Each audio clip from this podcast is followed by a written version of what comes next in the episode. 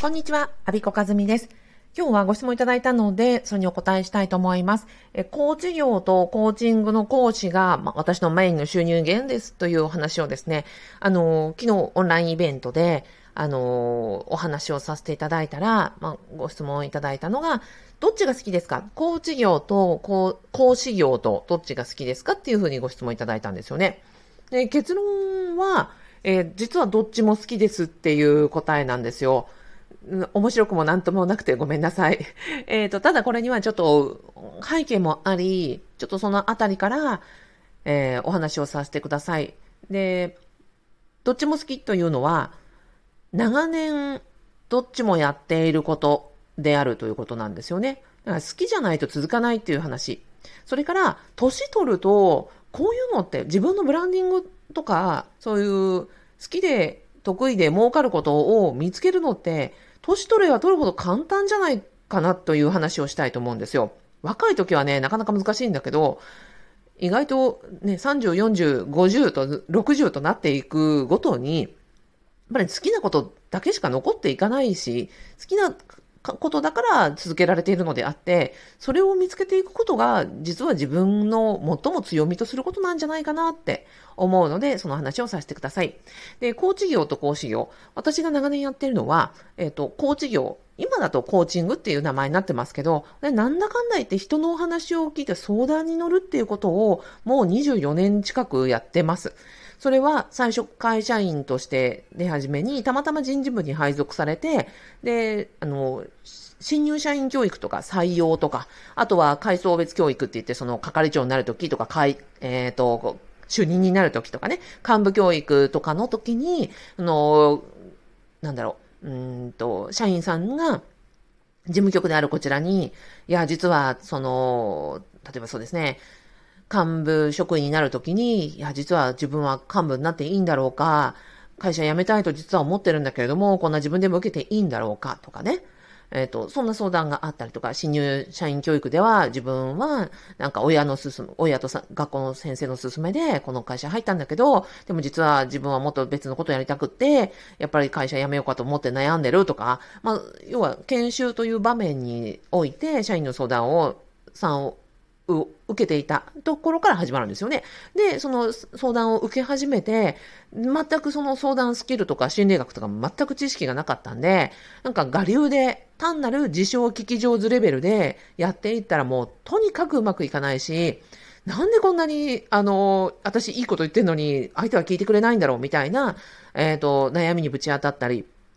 どうしてこの人はなんか話せば話すほど心を閉じていくんだろう、自分から離れていくんだろうっていうジレンマに陥って、で、その時、まあ、心理学部でもない私が社会人になって心理学を学べる場所として産業カウンセラーという資格を知り、ああ、もうとりあえず藁にもすがる思いで産業カウンセラーの資格を取りに行ったっていうところから始まるんですよね。で、そこから始まって、えっ、ー、と、会社員時代もずっとその相談業だったし、もっと相談業に特化したいなと思って公務員試験を受けて相談業ができる職場ということで、元職場であるその保護観察官の仕事について、で、それがまたその管理職になったりとかね、事務方処務やったりとかするのが、私嫌だなと思って、やっぱり相談業を毎日やっていたいと思ったので、まあ、独立開業したっていうことになります。だから、コーチングという名前ではなかったけれども、ずっと人と喋る仕事、相談する仕事、人の悩みを聞く、仕事、ね、一緒に悲しんだり、一緒に喜んだりする仕事っていう意味では、もうずっと本当24年なんですね。だから、こんなことを、まあ大変じゃないですかってよく言われるんですけど、多分好きだから続いてるんですよ。好きじゃないと続けられないしっていうところです。次、講師業。今、コーチングというものを教えてますけど、教えるっていう仕事も実はずっとやっていて、最初の新入社員教育とかね、階層別教育は、事務方の運営側もやりましたし、自分が、えっ、ー、と、皆さんの前に立って、えー、教えるっていう講師業も、その、会社員時代からずっとやってたんですね。資料を作ってお伝えして、資料を作ってお伝えして、わかんないところを、えっ、ー、と、また PDC 回していくとかっていう、受講生さんの成長とともに自分も成長できるというところの喜びが私の喜びであった。で、じゃあ今度公務員転職したら何だったかっていうと、えっ、ー、と、ボランティアでいらっしゃる保護士さんとか、厚生保護女性会員さんとか、BBS 会員さん、それからにも、その、あれですね、研修をする、法律のことを分かりやすくお伝えするとか、その相談のスキルを、あの、お伝えするとか。あとは受刑者向けに出所後の、あの、枠組みについて法律的な知識を、あこうしたらダメだよとか、ああしたらダメだよとか、受刑者の、その、兵の中で教えたこともありましたし、少年院生に授業したこともあります。で、そんな感じで、まあ、中身は、その、立場やなんやかんやに応じて全然違うんだけれども、20、それこそ社会人歴とイコールで私教える仕事っていうのをしてるんですね。人前で何か資料を作って、それを元にお伝えしてるということはずっとずっとやっていて、やっぱりこれも好きじゃないとできないし、なんだかんだ言って長くやってるっていうことは、あの、それなりに向いてるんだろうなというか、私の、あの、コアスキルなんだなっていうことがあります。で、長くやってるとね、もう歴に、相談歴24年です。講師歴24年ですね。単、単に年数だけ積み上がっていくから、あの、下手くそでも、あの、なんかこう、説得力だけは増すという、あと、うん、なんですかね、爆発だけは踏んでるじゃないですか。だから、上手い下手は別として、まあ、あのそうですね、現場感覚があったりとか、あの本番度胸がついていたりということはあると思います。で、えっ、ー、と、そうなんですよね。だから、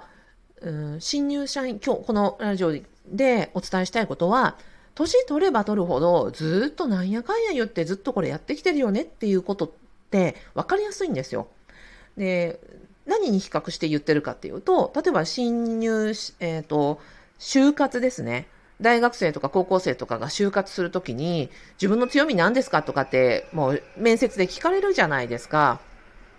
でも、それって、その、たかだか十何年とか、まあ、二十何年生きてきて、長く続けてることとかって、まあ、せいぜい部活とかクラブとか、あとはなんか、あの、学業とか、スポーツとか、そんなようなレベルじゃないですか。だから、材料が少ないんですよね。でも、もう本当30年、まあ、40年かな。40以上年取った人に私資格なんか取らない方がいいよって、もう材料いっぱいあるんだから、あの、もう、あとは調理するだけだよってよく言うんですけど、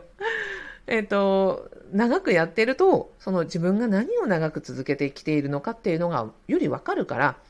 こう、俯瞰材料がたくさんあって、そこの強み、共通点を発掘しやすいんですよね。だからその結果、私にとっては教える仕事と相談業というのはコアスキルであって、まあ、どっちも楽しいし、だからこそ今やっていて、それが長く続いていて強みになっているというお答えでどうでしょうか。はい。えっ、ー、と、年を取れば取るほど自分の強み探しは楽になります。はい。えー最後までお聞きいただきありがとうございました。えっ、ー、と、昨日イベントに参加してくださった35人、私抜くから34人の皆さん、本当にどうもありがとうございました。なんか皆さんからいただくね、あの、ご感想や励ましのお言葉が私にとってはまた、あ今日からまた頑張ろうって思う、本当に糧になっています。どうもありがとうございました。失礼します。